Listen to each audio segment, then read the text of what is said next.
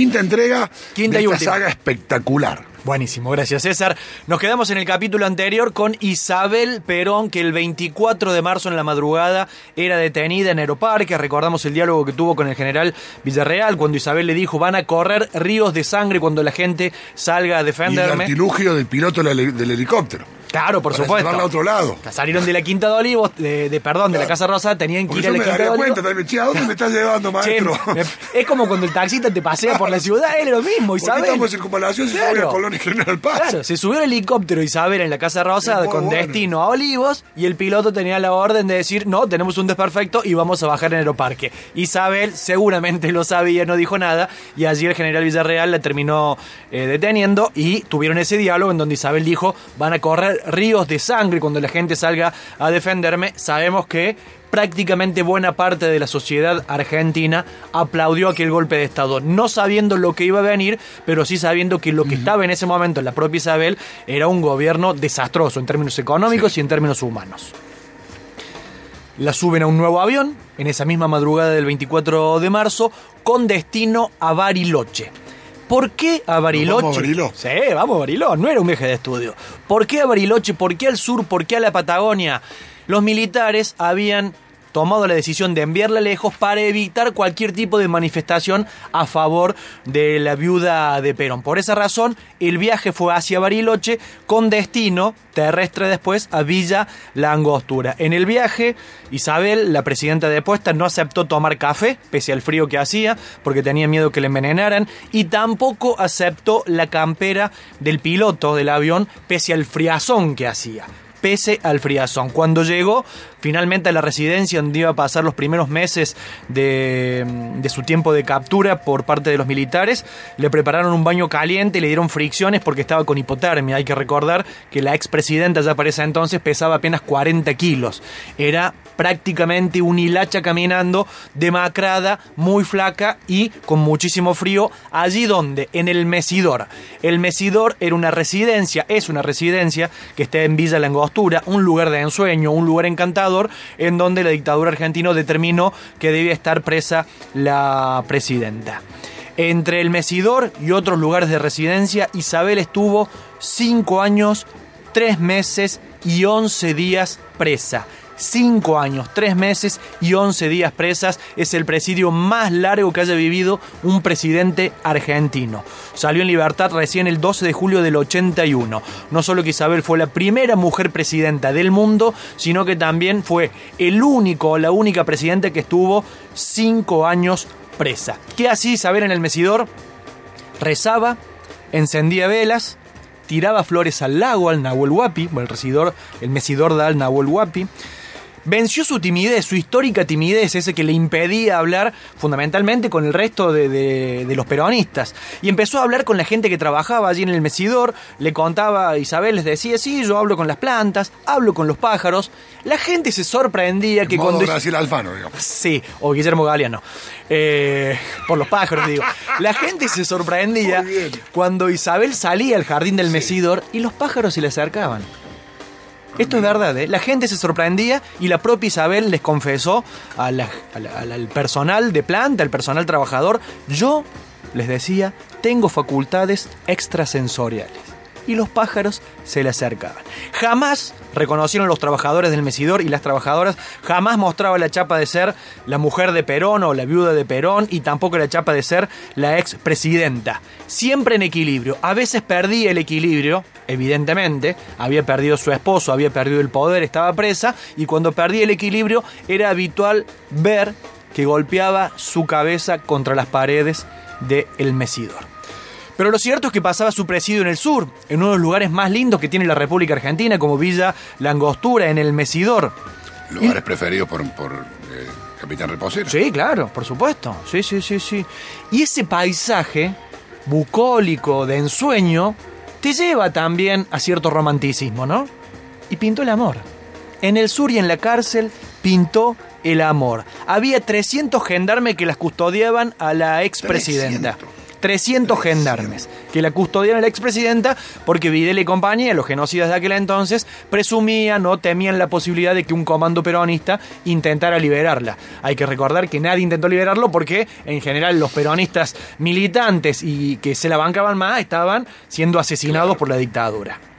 Pinto el amor en aquellos días bucólicos en Villa Langostura, el hombre responsable de los 300 gendarmes era Modesto Emilio Villaverde. 50 años, vivía con su esposa en Bariloche, pero pasaba mucho tiempo en el Mesidor, hablaba muchísimo con Isabel, salían a caminar juntos, él empezó a traer bombones, algunas flores. Y buen chocolate, hay una sola de buen chocolate. Muy buen chocolate, claro. Digamos la verdad, claro. digamos todo. Modesto le hablaba de Perón a Isabel, Isabel le respondía algunas cosas. Modesto le decía, mira Isabel, mis libros preferidos también son los libros preferidos de Perón.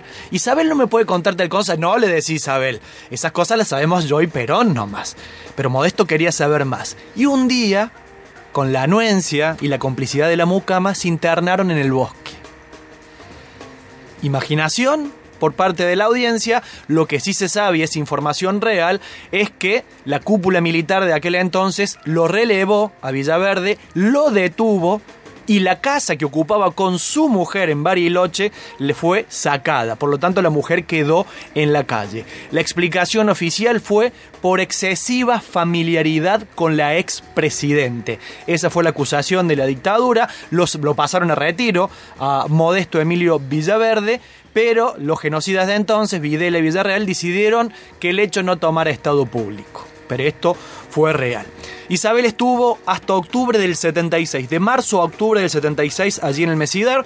De allí la llevaron a la base naval de Azul en provincia de Buenos Aires, que era el lugar que comandaba Emilio Macera el hombre que siempre había cortejado a Isabelita. Hay que recordar que pasaban varias noches juntos, que hablaban y generó algún celo entre López Rega y hermano Daniel no le gustaba. No le gustaba nada. que venga Macera. Hay que recordar aquella cena cuando Isabel era presidenta y el hermano Daniel, para dejarlo mal parado a Macera, le dijo: ¿Es cierto, eh, almirante, que a usted le gustan mucho las mujeres? Y Macera le respondió: ¿Por qué no te vas a la puta que te paga? Así de simple. Le quiso tirar tierra, como diciendo: Este es un mujer. Isabel, no lo mires a él, mírame a mí, pensaba el hermano Daniel. Se fue, entonces la llevaron en realidad a Isabelita la base eh, naval de Azul, bajo el ala de Macera, siempre junto con Rosarita, Rosarito, que era el ama de llaves. Le otorgaron el chalet número 5, que era el mismo en donde había estado preso Isaac Rojas, el vicepresidente de la mal llamada Revolución Libertadora. La rutina de Isabel era permanente, no se modificaba nunca, incluso lo que comía cada día, todos los mediodías, como único alimento diario. Un tomate cortado al medio y un bife. Era lo único que consumía. Había jardinería y había depresión, había lecturas y había llantos por las causas que seguían avanzando. Estaba presa y estaba siendo investigada Isabel por estas causas de las cuales ya hablamos, la cruzada de la solidaridad y el uso de fondos reservados para múltiples actividades. Incluso Isabel se autotransfirió a una cuenta, un banco de España, unos cuantos millones de dólares pocas horas antes del golpe. Y pero se decía que eran reservados y se dieron reservados para mí. no yo lo reservé para mí, dijo Isabel. Eh, incluso se encontró en una de sus cuentas un millón de dólares que una entidad había donado como un subsidio por las inundaciones que habían sufrido las provincias del noroeste. Eso lo tenía guardadito Isabel. Incluso una cuenta más que se encontró en Europa, una cuenta que había creado Helbar, que era el ministro de Economía de Perón, en donde había 6 millones de dólares. López Rega, cuando se escapó, logró sacar dos. Isabelita no pudo sacar nada porque estaba presa. Había 4 millones más. ¿Quién se los llevó? Macera. Tan mal estaba con las causas que avanzaban que un día le pidió a Rosarito, su ama de llaves, su compañera de siempre, que le trajera el rosario que el Papa Pío XII le había regalado a Eva. Agarró el rosario, lo abrazó fuertemente contra su cuerpo y se bajó un frasco de Valium. Quiero morir con el rosario en las manos, dijo Isabelita, que intentó suicidarse una vez más, algo que no logró y le tuvieron que hacer un lavaje de estómago. Dos años después de que llegara a la base naval de Azul, bajo el ala de Macera, la volvieron a trasladar y la llevaron a la Quinta San Vicente. La Quinta San Vicente era una propiedad de ella, una de las pocas propiedades que ella tenía junto a Perón, que le habían quedado en, en sus manos porque la dictadura le había expropiado prácticamente todo. Solo le quedaba la Quinta San Vicente, ahí en la Quinta San Vicente, veías Rosa de Lejos, te vas a acordar a tu infancia esto, Operación Jaja, polémica en el bar, y salía a hacer compras. Era una presa sui generis. Los custodios le acompañaron a la Avenida Santa Fe, a la tienda Pozzi, en donde hacía las compras. Se levantaba a las 6 de la mañana, hacía ejercicio, desayunaba, escribía, almorzaba, dormía la siesta, tejía, veía televisión, leía los diarios, recibía alguna visita, repasaba el francés y escribía mucho. Escribo porque trato de expresar lo que siente mi alma, siempre cultivando mi parte espiritual como cristiana y como católica. A veces son poemas, porque yo también, decía Isabelita, soy muy romántica. Así pasó sus días Isabelita hasta el 12 de julio de 1981, cuando cumplió dos tercios de su condena. Es decir, que salió en libertad porque Sí. cumplió la condena, los dos tercios de la condena que le permitían salir en libertad y cuando salió en libertad dijo yo tengo todo listo, me voy de acá. En otras palabras dijo me alzo al ocote. Saúl Ubaldini, Me que tomo el palo. me tomo el palo.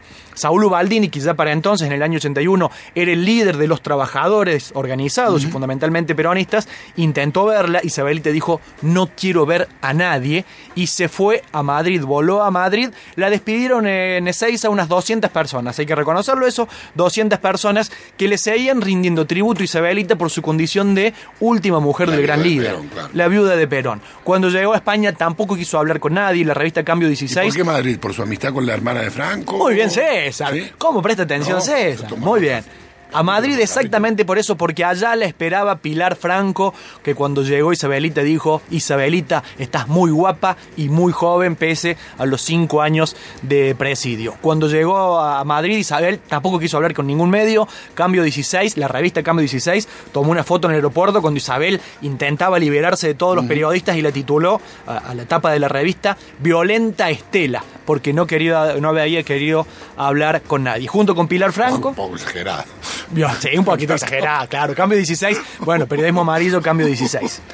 Allí en España, en Madrid, por supuesto, su vínculo, su amistad con Pilar Franco, con ella, fue al cine, fue a la playa, tuvieron paseos por Roma y por París, y llegó 1983, volvió la democracia a nuestro país, y el peronismo empezó a pensar, che, ¿qué va a hacer la supuesta líder Claro. que tenemos en el exilio? Bueno, Isabel no hacía nada. Los muchachos estaban esperando al menos un telegrama de Isabelita para decir, Sí. estoy con ustedes. Voto en la embajada. Claro, algo, les voy a dar el voto. Pero nada.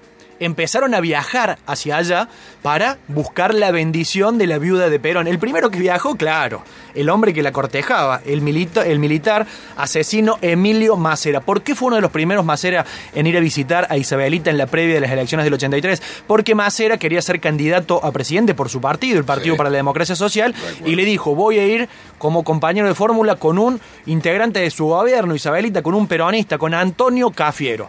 Macera finalmente no pudo ser candidato a presidente porque lo metieron preso antes. Otro que viajó a intentar hablar con Isabelita y buscar su bendición fue el primer isabelista, allá por la década del 70, Carlos. Carlos viajó a Madrid a ver si Isabelita lo recibía. Sí, ¿y qué dijo Isabel? A ese no lo quiero ni ver. Y no solo que no lo Vio algo recibió. que nosotros lo sabíamos, ¿no? Lo Completamente, sabía de antes. con muchísima anticipación. No solo que no lo recibió, sino que Carlos Saúl le llevó un ramo de flores. Y que Isabel no lo quiso recibir y cuando se iba, rechazado Carlos Saúl, vio que el ramo de flores estaba tirado en la vereda. Ni siquiera le recibió las flores. Cuando se fue Menem muy enojado dijo... para recordar a Isabelita por, Sí. por, por la positiva, digamos. Claro, cuando se fue Carlos Saúl dijo, no, Isabelita tiene un entorno peor que el que tenía en Argentina. Luder, Vitel, la fórmula del PJ esperaban la bendición, no llegó nunca porque Isabel tomó una determinación muy clara. Voy a apoyar a Raúl Ricardo Alfonsín y lo dijo públicamente. El candidato elegido por Isabel en aquel momento fue el propio Alfonsín, a tal punto que no vino... De locura, ¿no? Sí, absolutamente. Nivel de locura. Una locura. De lo político.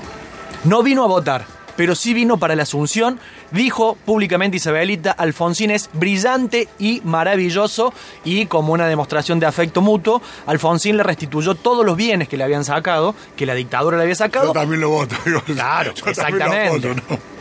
En esa avenida de la Argentina, de Isabelita, eh, fue un congreso del PJ, estaba muy nerviosa, la estaba pasando muy mal y les dijo, gritando, no vengo a cortar cabezas, pero sí a darles un buen tirón de orejas. Conozco, le digo a todos los integrantes del Consejo Superior del Partido Peronista, conozco todos los contactos que ustedes tuvieron con el gobierno de facto. Mientras yo estaba presa, conozco todos los... contó la costilla. Conozco ¿Algo aprendió? completamente. Y escuchar lo que les dijo. Y así como Perón no contaba sus estrategias, yo tampoco les voy a contar a ustedes mis estrategias. Los muchachos peronistas con los ojos abiertos diciendo, ¿qué hacemos con la viuda? ¿Qué hacemos con la viuda? En aquel momento le propusieron un encuentro con el hermano Daniel, con López Rega, Sí. con quienes no se veían desde Sí, que el hermano Daniel se había ido en el año 75. Puede haber sido Buño y Calzón. Sí, y mucho más también. Ella se negó, dijo no. Ese hombre me metió el diablo en el cuerpo. No quiso saber nada con López Rega. Alfonsín, como otra devolución de gentilezas, logró que el Congreso aprobara una ley de amnistía en donde se anularon todos los procesos iniciados durante la dictadura, incluso los procesos contra Isabel. No le quedó ninguna causa ni ningún antecedente, pese a que, más allá de los inventos de la dictadura, había causas en donde Isabel era responsable. Triple A puntualmente. Y la plata. Exactamente. Criticó con dureza a Carlos Saúl cuando fue elegido presidente, Isabel. No obstante, Carlos Saúl le giró 4 millones de pesos barra dólares en concepto de indemnización. Es decir, estaba todo mal, pero los 4 millones estuvieron. Cuando viene Isabel a visitarlo a Raúl Alfonsín, tuvieron este encuentro. Quien entrevista es un periodista cordobés, le van a reconocer la voz. Isabelita, que siempre fue muy ingenua, le dijo, yo me acuerdo de su apellido, por supuesto Sergio Villarroel. Escuchemos el audio completo. Presten atención a cómo termina este encuentro con la prensa entre Alfonsín, Isabelita y el periodista cordobés Villarroel. Yo, gracias a Dios, muy bien y ahora mucho mejor porque estoy aquí al lado de, de nuestro presidente. Ya sabe que yo soy de pocas palabras, porque las palabras las tiene el presidente. ¿Eh? Ha sido muy gentil la señora. Yo por lo general cada vez que llego a Madrid procuro encontrarme con ella. Esta vez ella ha venido a saludarme, que agradezco tanto. Y bueno, hemos hablado de las cosas de nuestro país, de la solidaridad con las instituciones, con las de la Argentina que tiene la señora. En fin, me ha felicitado por el tratado con España. Y hemos hablado de cosas comunes y de preocupaciones comunes. ¿eh? Exactamente. Con la gentileza que siempre. No pasó nada, no pasó nada. Se rompió un vidrio. No pasó nada, no pasó nada. Era un espejo que se quebraba No en mil diga. partes No. mientras Alfonsín e Isabelita la se encontraban. El fracaso de Alfonsín está ahí. Y el nuestro. Y porque- las influencias del hermano Daniel haciendo daño aún a la distancia. Isabel recibió, como les dije, los 4 millones de dólares que le envió Carlos Saúl en concepto de indemnización por su presidio y también en parte del pago por los fondos que tenía Perón y que habían sido robados. Hoy vive de eso y además vive de la pensión de viuda de presidente y de la pensión que tiene como presidenta. Según me contaron en algún momento el abogado Marcelo Tauriño, un representante de la derecha peronista que tenía vínculo directo con Isabel. Isabel, durante el papado barra reinado en el Vaticano de Juan Pablo II, Isabel era una de las únicas cinco laicas que tenían acceso directo al Papa Juan Pablo II. En este 2021 cumplió 90 años en febrero y sobrevivió así a Videla, Viola, Galtieri, Viñoni, Alfonsín, Menem de la Rúa, Kirchner, ocho presidentes que la sucedieron. Isabelita sigue con viva, un pacto para vivir, dijo en el 82. Yo soy una humilde mujer con un destino que Dios quiso proporcionarme, pero solo soy una humilde mujer que si hubiera sabido su destino, se hubiera preparado mejor. Muy bueno, Juan Cruz. Excelente, excelente, excelente, excelente. Vamos a ver si después lo ponemos ahí como le ponen siempre los chicos para que lo puedan volver eh, a escuchar. Último capítulo, las insípidas, olvidables y traumáticas aventuras de la niña Estelita. Un golazo. ¿Con qué seguimos? Pues la gente quiere, están esperando que lleguen los miércoles a ver qué lo Mira, que viene. eh, yo la tenía ya en carpeta con la idea de que fuera la candidata, pero Rodríguez Larreta y Vidal le ganó en la pulseada a Macri y la ministra Pum Pum o Pato, Sí, comandante Pato. comandante Pato, no podrá ser candidata, pero lo mismo vamos a repasar un poco su vida, ¿te parece? Excelente. A partir de la semana que viene, entonces ya le buscamos el título. ¿eh? Sí, sí. Eh, Las aventuras de los días. patos, del comandante Pato. Juan Cruz, excelente. Muchas gracias. Mira quién habla.